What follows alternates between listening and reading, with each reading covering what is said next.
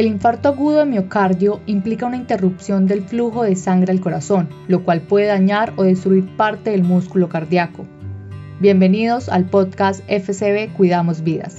Soy Camila Bustos y en el programa de hoy contaremos con la doctora Ivonne Cañón Gómez y la enfermera jefe Marta Suárez. Daremos inicio con la intervención de la doctora Ivonne Cañón, cardióloga y líder del Centro de Excelencia en Infarto Agudo de Miocardio, quien nos explica qué es el Centro de Excelencia y por qué esta enfermedad afecta tanto a la población en general. Entonces, lo primero que vamos a definir es qué es un centro de excelencia en infarto agudo de miocardio.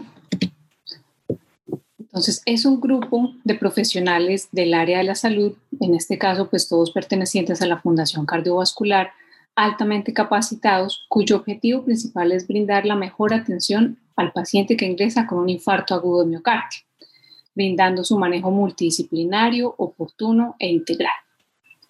Este grupo de trabajo está formado por médicos, médicos generales, médicos internistas, intensivistas, cirujanos cardiovasculares, médicos cardiólogos, jefes de enfermería, auxiliares de enfermería, psicólogas, personal de nutrición y rehabilitadoras cardíacas.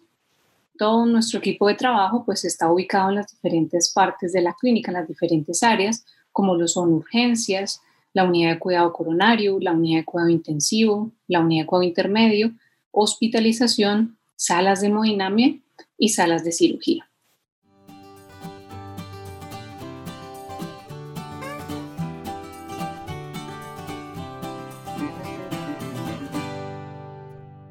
Ahora bien, ¿por qué crear un centro de excelencia en infarto agudo de miocardio? Y esto lo hacemos debido a que la enfermedad coronaria es la causa más frecuente de mortalidad en todo el mundo. Afecta no solamente a los europeos, americanos, también latinoamericanos, y Colombia pues no es ajena a esta situación. Vemos como casi el 30% de las muertes en nuestro país son producidas por enfermedad circulatoria, ocupando el primer lugar la enfermedad coronaria, seguido de la enfermedad cerebrovascular y continuamos con, las, eh, con la enfermedad hipertensiva. Comparando la pandemia, que es otra causa de mortalidad en todo el mundo, por cada persona que fallece por COVID-19, 3 a 4 personas fallecen por enfermedad coronaria. En el año 2019 las muertes por enfermedad coronaria fueron cercanas a 9 millones y la curva va en aumento. La doctora Ivonne nos cuenta el porqué de ese aumento. ¿Por qué se está presentando este incremento en las muertes de los pacientes. Y esto es, de, esto es realmente secundario al, retraso en la atención, tanto del paciente como de nuestro sistema de salud. Del paciente, ¿por qué? Porque es un paciente que no reconoce sus síntomas. El paciente pues empieza a quejarse o a manifestar un dolor torácico, opresivo, retroesternal, irradiado a mandíbula, a cuello, a hombros, brazo izquierdo, dorso, que en ocasiones se acompaña de diaforesis, náuseas, vómito, pero el paciente prefiere no asistir a las instituciones. Entonces, esta es como la primera falla, el, primer problema que se tiene eh, dentro de la atención. El segundo problema que tenemos es que no contamos con un servicio de emergencias médicas. ¿Qué ocurre con esto? Que el paciente debería recibir un tratamiento prehospitalario, un, un tratamiento que le brinde la oportunidad al paciente de hacer un diagnóstico más rápido y más temprano del infarto agudo miocardio para que ellos puedan direccionar al paciente a qué sitio deben dirigirse para rápidamente obtener una estrategia de repercusión. Eh, la fundación también está trabajando en un proyecto que más adelante se, eh, muy seguramente pues, se comentará y se les presentará a ustedes para poder mejorar esta atención prehospitalaria. Un tercer inconveniente es que los pacientes asisten a centros de salud donde desafortunadamente no tienen los insumos suficientes para brindarles la mejor atención. No tienen un fibrinolítico, que es un medicamento pues, que trata de destruir eh, la obstrucción que está siendo ocasionada, eh, la que está eh, tapando la arteria coronaria y que está ocasionando el infarto o tampoco tiene una estrategia de, no tiene un servicio de hemodinamia que no, no le pueda brindar al paciente una estrategia de repercusión. Recordemos que en infarto el tiempo es oro, entonces por cada minuto que perdemos, pues es miocardio que desafortunadamente ya no se va a recuperar.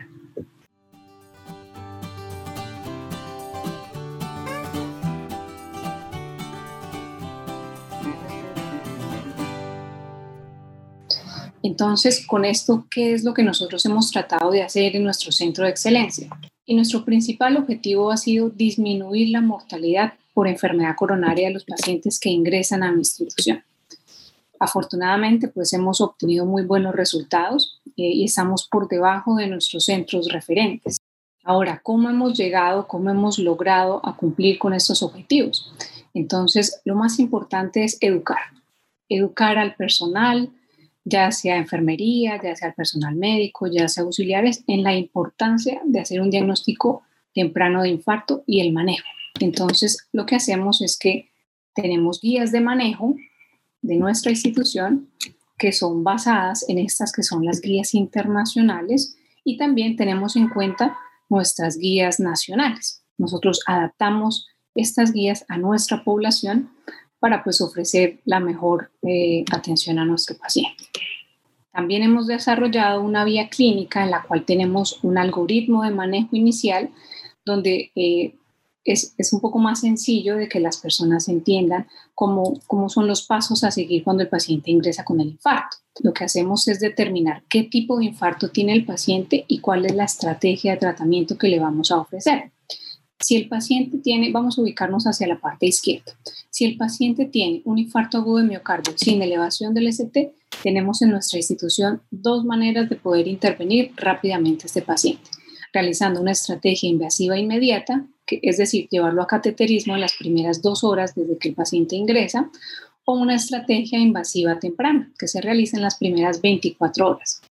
¿Qué pasa si el paciente tiene un infarto agudo de miocardio con elevación del ST? En nuestra institución realizamos angioplasia primaria. Esta angioplasia primaria se realiza, hay un tiempo de realizarla y es en la primera hora de que el paciente ingresa al servicio de urgencias hasta que el hemodinamista pasa la guía durante la intervención del cateterismo. En ocasiones, ah, pues han sido muy, muy, muy raras, en realidad muy ocasionales, no hay disponibilidad de, de, porque la sala está ocupada, en ese caso podemos brindarle al paciente una terapia fibrinolítica. El Centro de Excelencia en Infarto Agudo de Miocardio ha desarrollado para su personal dos cursos de entrenamiento en infarto de miocardio. Uno va dirigido para los médicos y enfermeras jefes y el segundo va dirigido a los auxiliares de enfermería. La enfermera coordinadora del Centro de Excelencia en Infarto Agudo de Miocardio, Marta Suárez Mejía, nos contará los servicios y labores que hacen en el programa desde hace cinco años. Líderes a nivel nacional en prevención, eh, cuidado y educación del paciente. ¿Para qué? Para mejorar pues, su calidad de vida, acompañándolo, eh, ofreciéndole como tal una atención temprana en su hospitalización para que a su egreso pueda retornar, pueda tener una reintegración de su vida familiar, social y laboral. Como visión tenemos eh, que el Centro de Excelencia de Infarto Agudo de Miocardio para el 2025 eh, desea ser un punto de referencia a nivel internacional en tratamiento oportuno del paciente con infarto. Servicios que ofrecemos dentro del centro, ofrecemos eh, la, el servicio de cardiología, enfermería, nutrición, psicología, rehabilitación, medicina y geriatría. Son interconsultas por las cuales eh, pasa el paciente como tal. Hacemos un seguimiento intrahospitalario, interconsulta.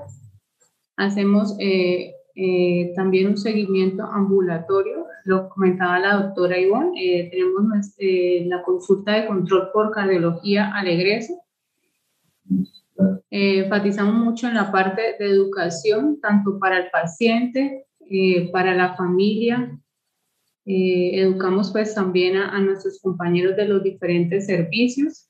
La idea es que el paciente a su egreso sepa qué que fue lo que tuvo, que fue un infarto, cómo, cómo, cuáles son sus signos de alarma, si, si nuevamente llega a presentar un infarto, eh, qué debe hacer en el momento que lo llegue a presentar nuevamente, que entienda eh, para qué sirve su tratamiento farmacológico, eh, que continúe sus terapias de rehabilitación cardíaca, que adopte unos hábitos alimenticios diferentes a los que venía manejando ¿Qué criterios tenemos nosotros dentro del programa? Entonces, deben ser pacientes mayores de 18 años, las personas que ingresen al programa, pacientes con diagnóstico de infarto agudo de miocardio, pacientes que estén de acuerdo en pertenecer al programa y firmen consentimiento informado. ¿Y qué criterios de exclusión tenemos? Pacientes que no acepten en pertenecer al programa y pacientes menores de 18 años. Parte del material educativo que les damos, las, cuáles son las causas del infarto, eh, cuáles son los cuidados que debe tener después de un infarto. Enfatizamos muchísimo, muchísimo los factores de riesgo. Entonces, captamos cuando el paciente es hipertenso, eh, captamos eh, por qué es importante que se tome su antihipertensivo, que a pesar de ser una enfermedad silenciosa, es una enfermedad que causa muchísimo daño a nivel de las arterias del corazón, eh, del cerebro. Entonces le enfatizamos mucho en la dieta, eh, en la hipertensión, si es una persona que se tome pues sus medicamentos, la diabetes, que tenga un control de su enfermedad, si es una persona que fuma, que por favor de ahora en adelante no puede volver a consumir, eh, a fumar. Si es una persona que toma mucho alcohol, entonces no debe seguir consumiendo alcohol, que empiece una rutina diaria de ejercicios, que disminuya sus alimentos en cuanto a las grasas, que lleve un mejor control del colesterol y triglicéridos. Le enfatizamos en cómo puede disminuir el riesgo de sufrir un infarto, entonces consumiendo muchas frutas y verduras, eh, no fumar, no exceder el consumo de alcohol y lo que yo les comentaba anteriormente, comidas bajas en colesterol, sal y azúcar. A una persona con infarto le, cambia la vida después de, del evento como tal, porque a nivel eh, mental, a nivel psicológico, le modifica pues su rutina, donde pues ya va a ser un poco no va a ser pues lo mismo reincorporarse a su vida laboral. Igual pues eh, nosotros tenemos la intervención de psicología que le va a dar pues unas pautas como tal. En cuanto a la alimentación, también le, le hacemos una, una intervención por nutrición. Entonces la nutricionista le da pues una guía de alimentos como tal, en donde enfatiza que debe disminuir el consumo de sal, dulce y grasas de origen animal incluir frutas, verduras, fibra, no consumir enlatados, procesados, comidas rápidas y consumir alimentos sudados al horno, asados, evitar los fritos al máximo. Y en cuanto a rehabilitación cardíaca, eh, ellos también hacen una intervención, el paciente inicia su rehabilitación cardíaca dentro de la clínica eh, y al egreso se le da una orden de 36 terapias. Entonces al egreso eh, nosotros pues estamos muy pendientes de que eh, estén vinculados a la terapia de rehabilitación. Si por dado el caso la EPS eh, no nos direcciona, entonces le damos una guía de ejercicios para que las pueda realizar en su casa si, si es muy difícil asistir como tal a la clínica. Y estamos pendientes en la cita de cardiología. Cuidamos Vidas es una realidad con el apoyo de la doctora Carolina Centeno, Oscar Pérez y el equipo de mercadeo FCB. Para más información visita nuestra página www.fcb.org.